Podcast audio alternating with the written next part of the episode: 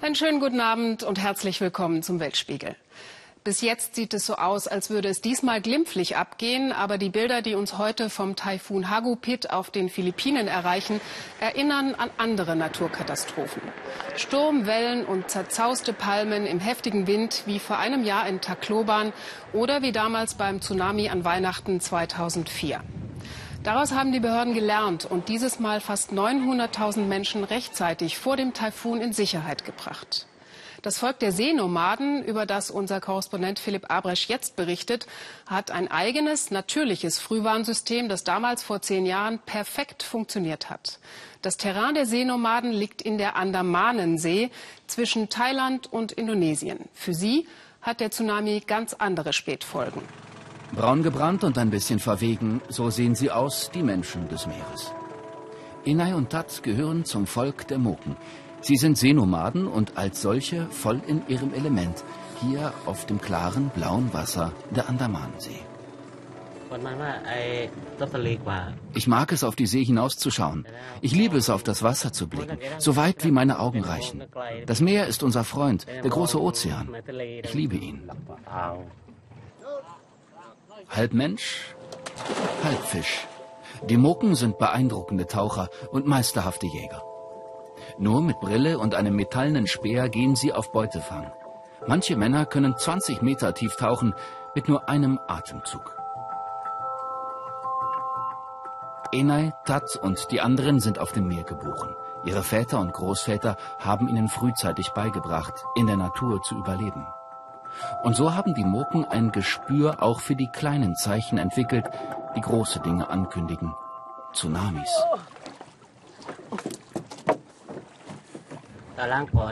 Tsunamis gibt es in dieser Region seit Jahrhunderten.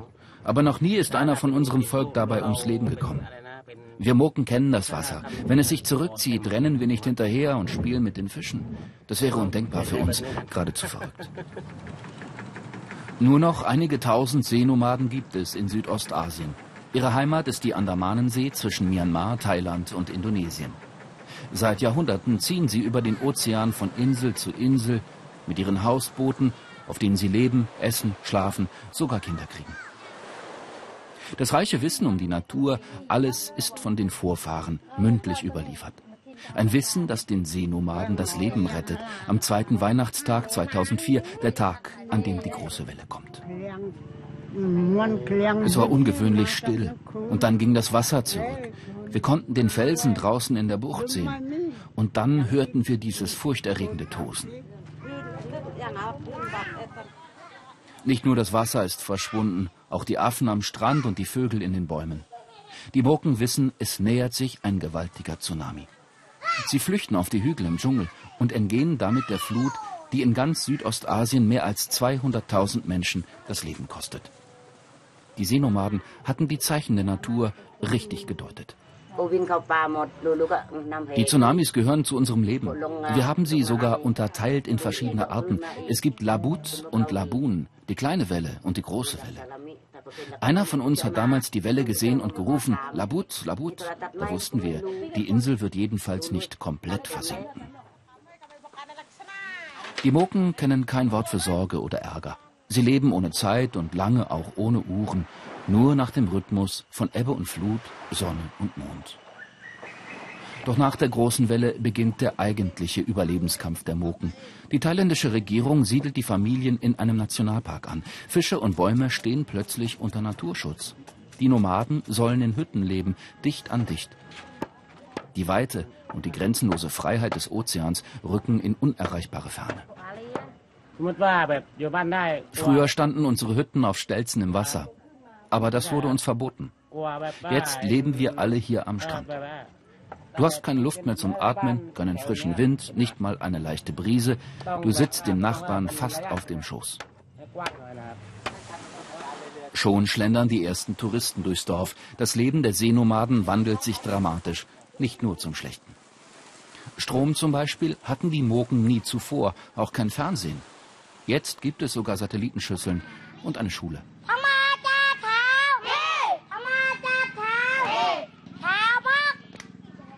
Auch Villasin ist aufgewachsen auf den Wassern der Andamanensee.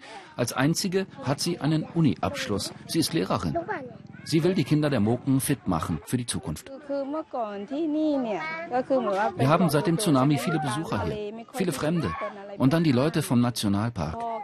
Früher waren wir für uns, alles war friedlich, aber das ist vorbei. Die Kinder der Seenomaden, heißt es, können schwimmen, noch bevor sie laufen lernen. Am Strand riesige Augen und schräge Grimassen, die Wächter des Meeres.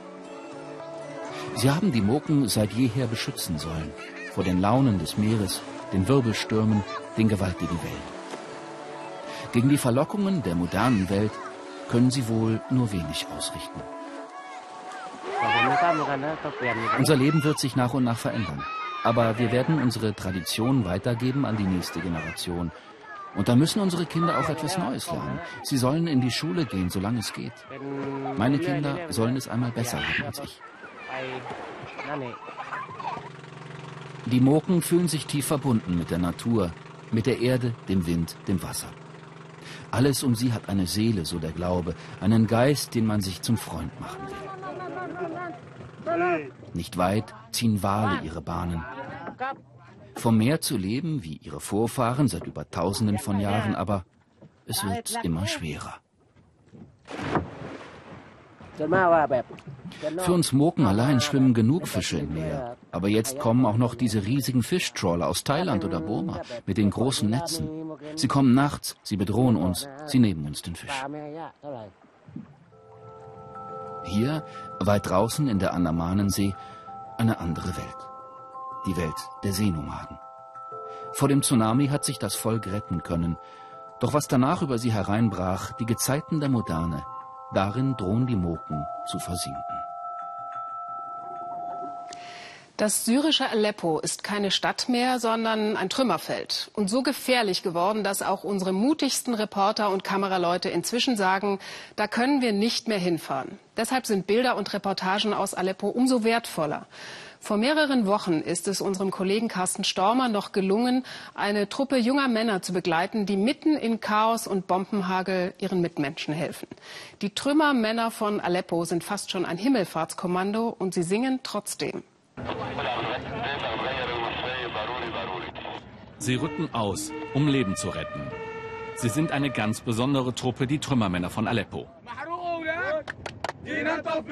Es brennt und wir kommen, um das Feuer zu löschen, singen sie. Du wirst vermisst und wir kommen, um dich zu finden. Sekunden entscheiden in Aleppo über Leben und Tod.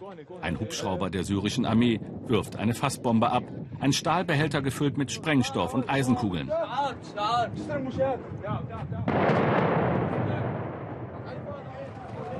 Dann rennen sie los, alles Freiwillige. Feuerwehrleute, Sanitäter, ehemalige Soldaten. Sie riskieren ihr Leben für andere. Im Chaos suchen sie nach Überlebenden. Allein in Aleppo sind durch den Bombenterror in diesem Jahr mehr als 2000 Menschen ums Leben gekommen, viele davon Kinder. Bei diesem Angriff können sechs Bewohner gerettet werden. Nur für einen Elfjährigen kommt jede Hilfe zu spät.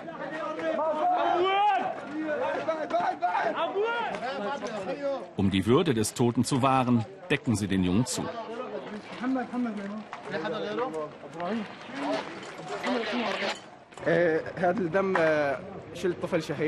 Ich habe Blut an mir, erzählt Allah, weil ich ein Kind retten wollte, aber der Junge ist gestorben.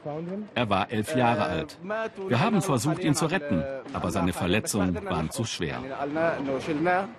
Das hier ist das Blut von einem Kind.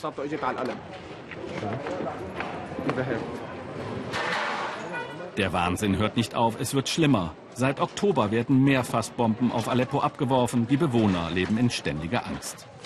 Auch das ist Aleppo mit dem Besen gegen den Bombenterror. Bizarr. Khaled ist der Chef der Einheit. Früher war er Anwalt, jetzt ist er Lebensretter und mehr. Die seelischen Wunden sind tief bei den Menschen. Bashar Assad, schreit dieser Junge, du bist ein Hund, ein Verräter. Aleppo, heute eine Geisterstadt. In der einstigen Wirtschaftsmetropole lebten einmal drei Millionen Menschen, heute sind es nur noch 300.000. Die Strom- und Wasserversorgung ist zusammengebrochen, hier herrscht Bürgerkrieg. Den Westen kontrolliert die syrische Armee, im Osten stehen die Rebellen, dazwischen in der Schusslinie die Zivilisten. Ruhepause für die Trümmermänner. Rund 100 Euro bekommen sie unter anderem von internationalen Hilfsorganisationen für ihren lebensgefährlichen Job. Angst hat jeder. Ich habe diese Angst besiegt, weil ich weiß, dass meine Hilfe manchen Leuten das Leben gerettet hat. Wenn wir jemanden retten, ist das für uns ein Fest. Khaled riskiert dafür sein eigenes Leben. Wie es in Aleppo weitergehen soll? Alle haben nur einen Wunsch. Ich möchte, dass dieser Krieg aufhört, dass die Bombardements aufhören. Wir brauchen keine Lebensmittel, keine Hilfe. Wir wollen nur, dass dieser Krieg endlich aufhört. Die Rettungstruppe besteht aus etwa 100 Männern im Alter zwischen 16 und 30 Jahren, wie Allah, ein Türke, der sein Studium in Istanbul abbrach, um in Syrien als Sanitäter zu helfen.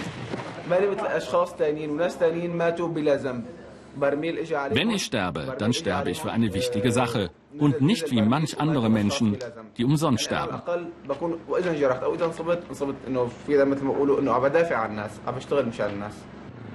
Wie gefährlich ihr Job ist, haben sie direkt vor Augen.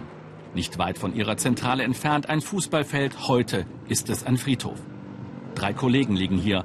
Sie starben bei einem Einsatz, als wieder eine Fassbombe in ihrer Nähe explodierte.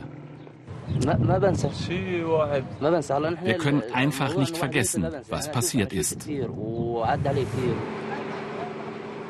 Auch das gehört zu ihren Aufgaben. Sie versorgen die Menschen mit frischem Trinkwasser. Mehrmals pro Woche fahren die Helfer mit ihrem deutschen Feuerwehrauto in die Wohnviertel, immer dann, wenn es ruhig ist am Himmel. Nicht immer gibt es genug Wasser, nicht alle sind zufrieden.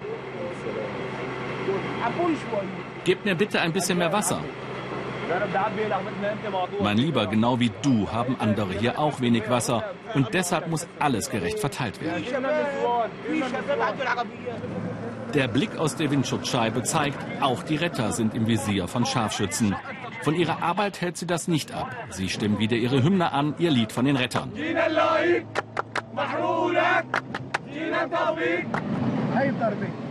Dann wird es ernst. Die nächste Fassbombe ist eingeschlagen. Es geht immer um Sekunden. Aber sie müssen den Explosionsort erst einmal finden.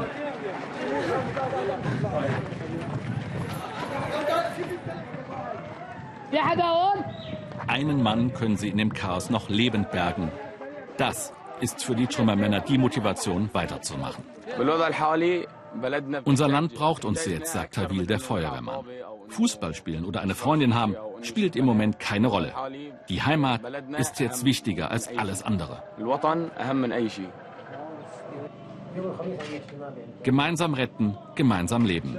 Der ehemalige Anwalt, der Sanitäter, der Feuerwehrmann. Sie fühlen sich mittlerweile wie eine Familie.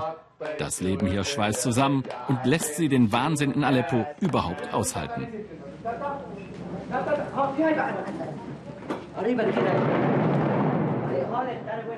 Denn schon im nächsten Moment kann eine Fassbombe wieder den Tod bringen. Wie gesagt, diese Aufnahmen sind vor mehreren Wochen entstanden und von unserem Kollegen Heribert Roth bearbeitet. Aber wir stehen in Kontakt mit der Truppe. Die Bomben auf Aleppo fallen leider weiter und sie tun weiter ihre Arbeit. Heute ist Halbzeit beim Klimagipfel in Peru. Und wie sieht's aus? Gute Stimmung, aber wenig Fortschritte. Kommt uns ja irgendwie bekannt vor von früheren Konferenzen. Dabei spüren gerade die Menschen in Südamerika die Folgen des Klimawandels ganz deutlich. Brasilien zum Beispiel, das beharrlich weiter den Regenwald im Amazonasgebiet abholzt, sitzt woanders schon auf dem Trockenen. Weniger Regenwald im Landesinneren heißt nach Ansicht der Forscher tatsächlich weniger Regen vorne an der Küste. Zum Beispiel in Itu, einer Kleinstadt bei Sao Paulo. Von dort berichtet Michael Stocks. Nichts geht mehr. Kein fließend Wasser seit über zehn Monaten. Geschirrspülen bei der Familie da Silva geht nur noch so. Mit Wasser, das zuvor mühsam angeschleppt werden muss. Unser Alltag ist sehr schwer geworden. Kein Wasser, dafür viele Moskitos und überall im Ort stinkt es. Der Ort heißt Itu, 165.000 Einwohner in der Peripherie von Sao Paulo und das Geschehen auf den Straßen sieht seit Jahresbeginn so aus. Schlange stehen an den Zisternen, die vom Bundesstaat aufgestellt wurden und von Tankwagen rund um die Uhr beliefert werden. Ja, sagt sie, ich stehe hier den ganzen Tag und fülle auf. In Itu herrscht akuter Wassernotstand, egal ob zum Kochen, Waschen oder Trinken. Die Menschen hier müssen sich ihr Wasser so organisieren. Auch Stefanie und ihre Familie stehen hier fast jeden Tag an. Ich weiß nicht, wie es weitergehen soll. Viele Leute ziehen bereits weg von hier in Ortschaften, wo die Versorgung noch funktioniert. Hier ist keine Lösung in Sicht. Es gibt kein Wasser mehr. Eines der wichtigsten Wasserversorgungssysteme von Sao Paulo. Das Reservoir Cantarera mit fünf Stauseen. Doch seine Kapazität ist verbraucht. Der Großraum Sao Paulos leidet seit langem an Dürre, hohen Temperaturen, Austrocknung und an der Gewohnheit, dass man Wasser immer bedenkenlos verschwenden konnte. Jetzt geht der Millionenmetropole das Wasser aus, eine Krise, die immer verdrängt wurde, obwohl man seit über zehn Jahren wisse, was sich da anbahnt, sagt Pedro Telles von Greenpeace. Man hätte längst andere Wasserquellen erschließen und vor allem aber die Verschwendung eindämmen müssen. Nie wurde investiert und nicht an die Zukunft gedacht. Jetzt haben wir eine Krise und mittlerweile ist ein großer Teil der Bevölkerung Sao Paulos mit dem Problem konfrontiert. Und die Krise wird immer schlimmer. Unterwegs auf dem größten See des Cantarera-Reservoirs, um was davon übrig ist. An den Brückenpfeilern erkennt man, wo der Pegel früher stand. Zehn Prozent seines normalen Volumens habe das Versorgungssystem noch. Müll und Autowracks tauchen auf, die in den vollen Stauseen mal entsorgt wurden. Das restliche Wasser hier ist nutzlos. Der Wasserstandspegel ist bereits so niedrig, dass die Verteilung nicht mehr funktioniert.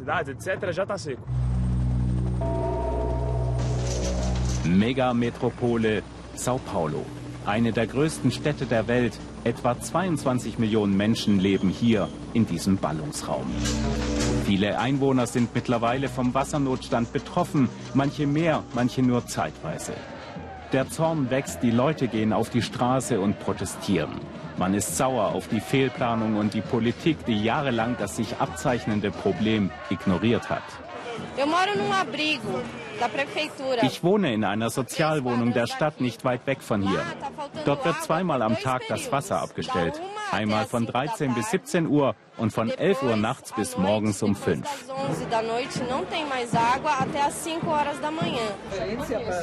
Es sind nicht nur die Randbezirke der Millionenstadt betroffen oder die sozial schlechter gestellten Haushalte.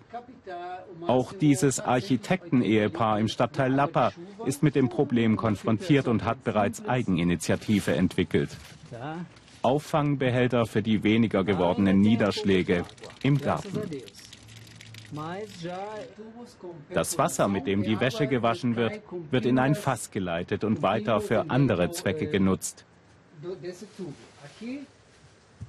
Maria lässt auch beim Geschirrspülen das Wasser nicht einfach nur durch den Ablauf sickern, sondern nutzt es weiter. Zur Bewässerung ihrer Pflanzen und sie habe damit keine schlechten Erfahrungen gemacht. Der Glaube an Überfluss und dass in Sao Paulo alles bedenkenlos möglich ist und immer neue Quellen angezapft werden können, ist falsch.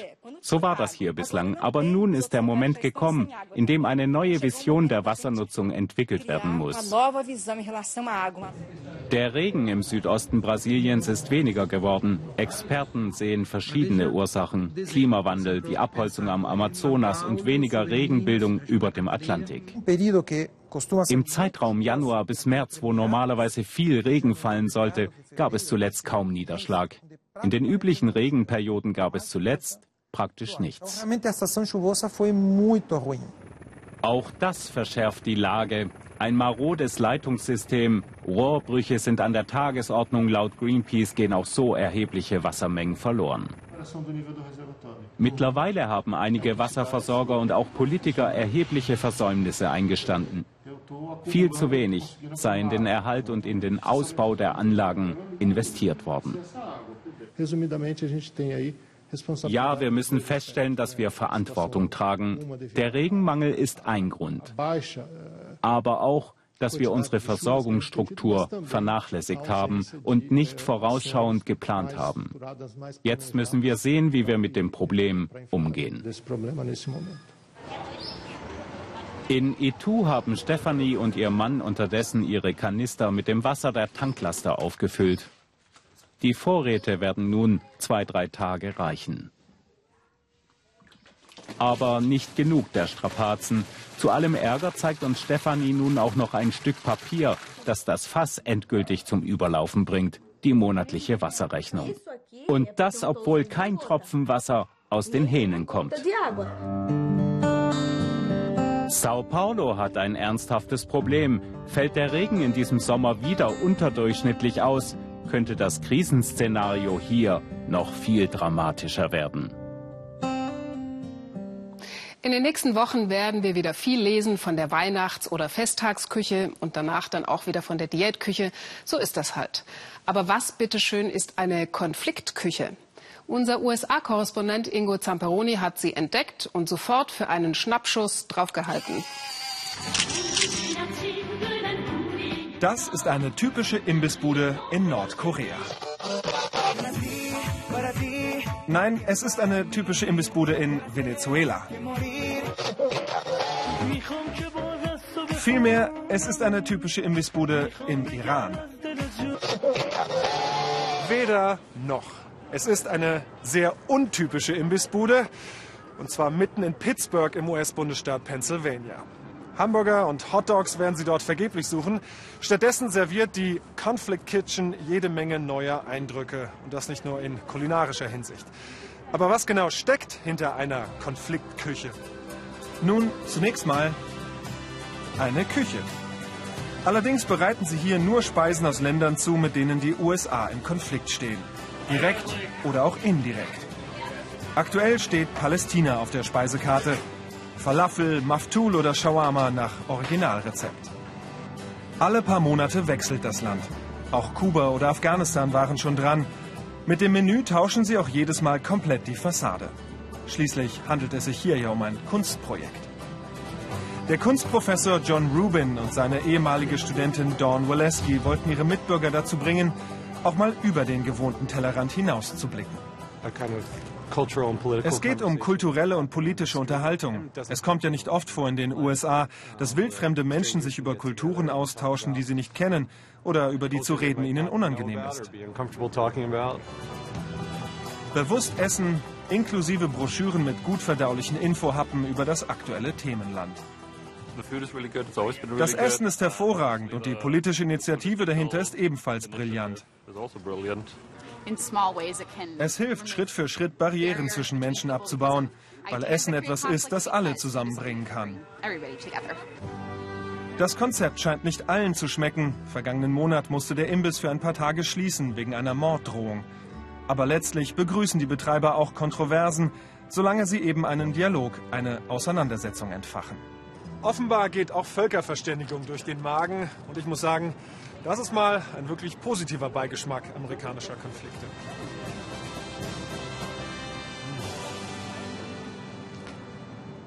Was wäre die Welt, wenn es nicht immer wieder Menschen auf ihr gäbe mit cleveren Ideen, die sie dann auch umsetzen? Das gilt auch für diesen Mann hier, dessen Name für uns fast unaussprechlich ist. Pitambaram Parthasarati. Viel einfacher ist es, ihn den indischen Daniel Düsentrieb zu nennen. Obwohl das lustiger klingt, als es eigentlich ist. Denn in Indien, wo man für Umwelt- und Arbeitsschutz oft nicht so viel übrig hat, ist er mit seiner Geschäftsidee ein richtiger Pionier. Jürgen Osterhage. Er ist immer auf Achse, immer in Aktion, mit Herz und Seele. Seine Ideen, sein Elan, seine Kreativität schier unerschöpflich. Sein Spitzname Daniel Düsentrieb. Er will immer nur das Beste. Mein Wunsch ist es, dass wir möglichst alle Stoffe des Elektroschrotts verwerten, natürlich mit wissenschaftlichen Methoden. Nur so kann man die Luft-, Wasser- und Bodenverschmutzung wirklich verringern.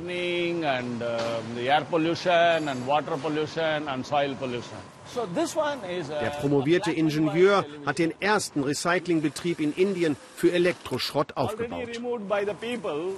Ob Kupfer oder Silber, Platin oder Gold, Plastik oder Aluminium. Alle Stoffe werden hier getrennt und zu 99 Prozent wiederverwertet.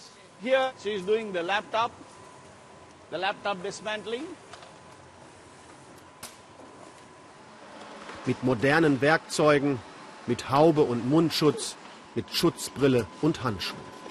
In Indien ist das die absolute Ausnahme. Und 90 Prozent des Elektroschrotts werden auch heute noch in Indien auf primitivste Art und Weise ausgeschlachtet. Ohne Lizenz, ohne Arbeitsschutz. Oft nur mit bloßen Händen oder einfachsten Werkzeugen zerlegen sie hier Fernseher, Computer oder Mobiltelefone. Verletzungen oder Krankheiten gehören zum Alltag. Die wertvollen Stoffe wie Kupfer oder Gold werden einfach ausgekocht. Giftige Stoffe wie Arsen oder Blei entweichen, Dämpfe, die krank machen. Das ist illegal. Die indischen Gesetze verbieten das eigentlich, doch kaum einer hält sich daran. Auch Adil sieht keinen Ausweg.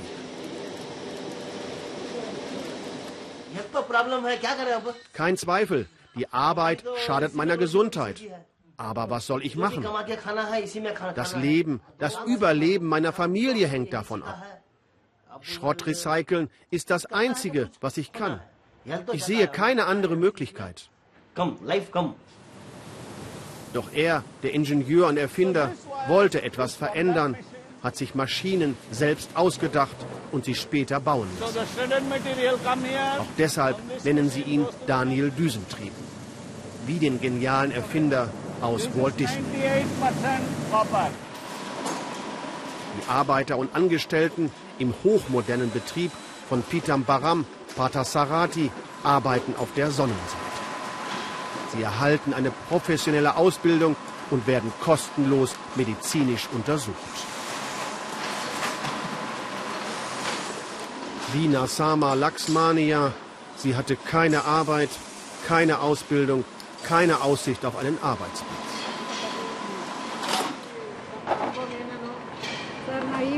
Seitdem ich hier arbeite, hat sich mein Leben erheblich verbessert. Für mich ist das ein großes Glück. Auch das tägliche Mittagessen für die rund 100 Mitarbeiter ist umsonst. In den Pausen am Morgen und am Nachmittag gibt es kostenlos Tee und Gebäck. Wer möchte, kann nach der Arbeit im Betrieb duschen. Es sind vor allem Frauen und Witwen, die sonst kaum Aussicht auf einen Job haben, denen der pfiffige Erfinder Arbeit gibt. Mir ist wichtig, dass meine Leute sozial abgesichert sind. Wer besonders gut arbeitet, dem zahle ich als Anreiz auch gern einen Zusatzlohn, dazu eine Ausbildung und eine Gesundheitsvorsorge. All das verbessert die Lebensqualität meiner Mitarbeiter. Dazu beigetragen hat auch Deutschland. Der Aufbau des Pionierprojektes kostete sieben Millionen Euro. Vom indischen Staat kam kein Geld. Dafür ist die deutsche Entwicklungshilfe eingesprungen. Die Aufbauhilfe wurde bereits zurückgezahlt. Die Firma hat inzwischen so viele Aufträge, dass sie keine Unterstützung mehr braucht und Gewinne macht. Auch Nassama Laxmania und ihr Mann Avros, der ebenfalls im Betrieb arbeitet. Nach der Arbeit fahren sie gemeinsam nach Hause. Beide haben es inzwischen zu einem bescheidenen Wohlstand gebracht. Sie haben sich ein kleines Motorrad angeschafft und knapp einen Kilometer vom Betrieb entfernt steht ihr eigenes Haus. Wenn beide einmal krank sind, gibt es weiter Gehalt. Sogar die Hälfte des Schulgeldes für ihre beiden Kinder zahlt der Betrieb. Für Indien sind das geradezu paradiesische Verhältnisse. Unser Chef ist sehr großzügig, vor allem wenn es um die Ausbildung unserer Kinder geht, sagt er niemals Nein. Er hilft auch anderen Menschen, wenn immer er kann. Peter Baram Patasarati, der Daniel Düsentrieb des indischen Elektroschrotts, zeigt, dass sich Visionen verwirklichen lassen. Ein Mann mit Ideen und einem großen Herz für seine Mitarbeiter. Wir wollen hier nicht überheblich wirken und mit dem moralischen Zeigefinger auf andere deuten. Aber das, was russische Medien auf Befehl von ganz oben, versteht sich, an Lügen und Unwahrheiten verbreiten, sorry, das müssen wir schon mal vorführen, weil es Ihnen und uns hilft zu verstehen, wie sehr der Konflikt zwischen Russland und der Ukraine eben auch ein Medien- und Propagandakrieg ist. Die ukrainische Presse ist übrigens beim Thema Lug und Trug auch ganz gut dabei, findet unsere Korrespondentin Golini Atay. Eine Talkrunde im russischen Kanal Russia 1. Thema der Sendung Kinder in Westeuropa, wie Homosexualität die Kinder bedroht. Russische Experten erklären, dass homosexuelle Propaganda in Europa bereits im Kinderzimmer beginnt.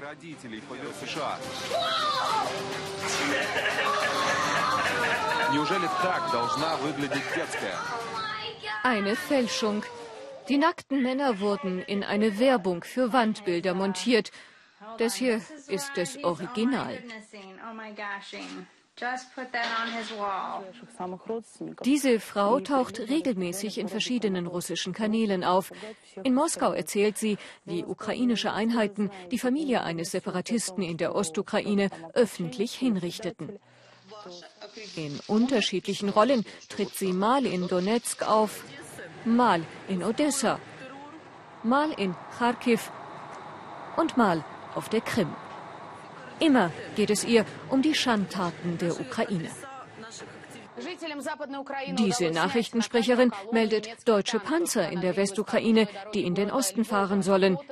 Die Fotos stammen aus der weiten Welt des Internet. Es scheint, es ist Krieg in Russland, ein Fernsehkrieg gegen die Ukraine und den Westen. Laienschauspieler und Fantasie machen aus jeder Information eine Waffe. In Moskau treffen wir Juri Saprikin. Er war Geschäftsführer eines renommierten Magazins. Im Sommer gab er seinen Job auf. Es gehe den Medienschaffenden in Russland nicht mehr um die Wahrheit, sagt er. Sie begriffen sich als Soldaten.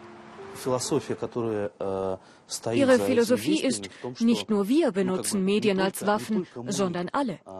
Wenn Sie und ich jetzt hier miteinander sprechen, dann nur, weil der deutsche Geheimdienst Ihnen einen solchen Auftrag gegeben hat. Und umgekehrt muss ich Ihnen Widerstand leisten und darf Ihnen nicht erlauben, Ihre umstürzlerische Arbeit hier zu erfüllen. Die ukrainische Nationalgarde soll einen friedlichen Mann in der Ostukraine erschossen haben. Doch die Bilder sind aus dem Kaukasus. Filmt mich nicht draußen, bittet er uns. In Jekaterinburg sind wir verabredet mit Alexander Orlov. Gekündigt vor anderthalb Jahren, einst stellvertretender Programmdirektor des Kanals Russia 24. Er wurde gefeuert, weil er mit der Festnahme eines Oppositionellen nicht einverstanden war. In den Redaktionsräumen, erzählt er, gebe es Standleitungen zum Kreml. Ich kann bezeugen, dass hochrangige Beamte direkt aufs Handy anriefen, um ihre Anweisungen durchzugeben. In den Redaktionen machten uns die leitenden Journalisten mit einem Zeichen klar, dass da gerade Männer im Dienst unterwegs sind und Geheimdienstabzeichen haben. Ну, то есть это человек на службе. То есть это человек с погонами. Für die Ostukraine habe es Wortlisten gegeben, erzählt Orlov, mit erlaubten und nicht erlaubten Begriffen. Während der Regionalwahlen hier kam die Anweisung, die Namen von 29 Regionen Russlands nicht zu nennen. Ich hatte die Liste in meinen Händen, also alle Regionen, wo Putins Partei nicht gut abgeschnitten hatte, kritische Regionen wie Tschetschenien oder Dagestan. Auf eine Stellungnahme des Senders zu diesen Vorwürfen warten wir bis heute. Premiere in Moskau. Ein Klick Und Sputnik, ein neues Nachrichtenportal, kommt in 30 Sprachen zu Ihnen nach Hause. Finanziert wird Sputnik vom Kreml. Das neue Medium sei dringend nötig, sagt der Sputnik-Korrespondent in Berlin. Denn nur ein Drittel der Deutschen vertraue dem eigenen Fernsehen. Die Berichte der ARD seien skandalös, meint er. Wir wechseln die Seiten. Auch die ukrainischen Medien verdrehen die Tatsachen. Hier behauptet der Moderator, dass Separatisten das Haus eines Oligarchen angezündet hätten. Doch das Foto ist ein Fake. Ein ukrainischer Politiker inszeniert sich im Wahlkampf als unerbittlicher Durchgreifer. Doch der Separatist, den er hier hart angeht, ist ein Schauspieler. Pavel Scheremet war Redakteur beim russischen Fernsehsender OTR. Im Sommer verließ er Russland. Der Druck des Kreml sei zu groß gewesen, sagt er. Berichten denn die Ukrainer nicht auch falsch? fragen wir ihn in Kiew. Natürlich, die ukrainischen Medien verringern die Zahl ukrainischer Verluste. Sie schrauben die Zahl der Separatistenverluste nach oben. Sie zeigen nicht alle Videos der Separatisten. Aber das ist alles immer noch nicht zu vergleichen mit der russischen Propaganda. Es gibt zwei große Unterschiede. Erstens, die Ukraine ist offiziell im Krieg, anders als wir. Und die Hysterie und der emotionale Stress ist geringer als bei uns. Kiew vor ein paar Tagen. Ukrainische Journalisten demonstrieren hier gegen ein neu geschaffenes Informationsministerium, das sie ironisch sowjetisches Ministerium für Wahrheit getauft haben. Es soll russische Propaganda bekämpfen, aber es könnte das Ende der Pressefreiheit und damit russische Zustände in der Ukraine bedeuten. Ja, das war der Weltspiegel für heute. Alle Beiträge wie immer zum Nachschauen und mitdiskutieren im Netz. Ich wünsche Ihnen noch einen sehr schönen Abend hier im ersten. Tschüss und auf Wiedersehen.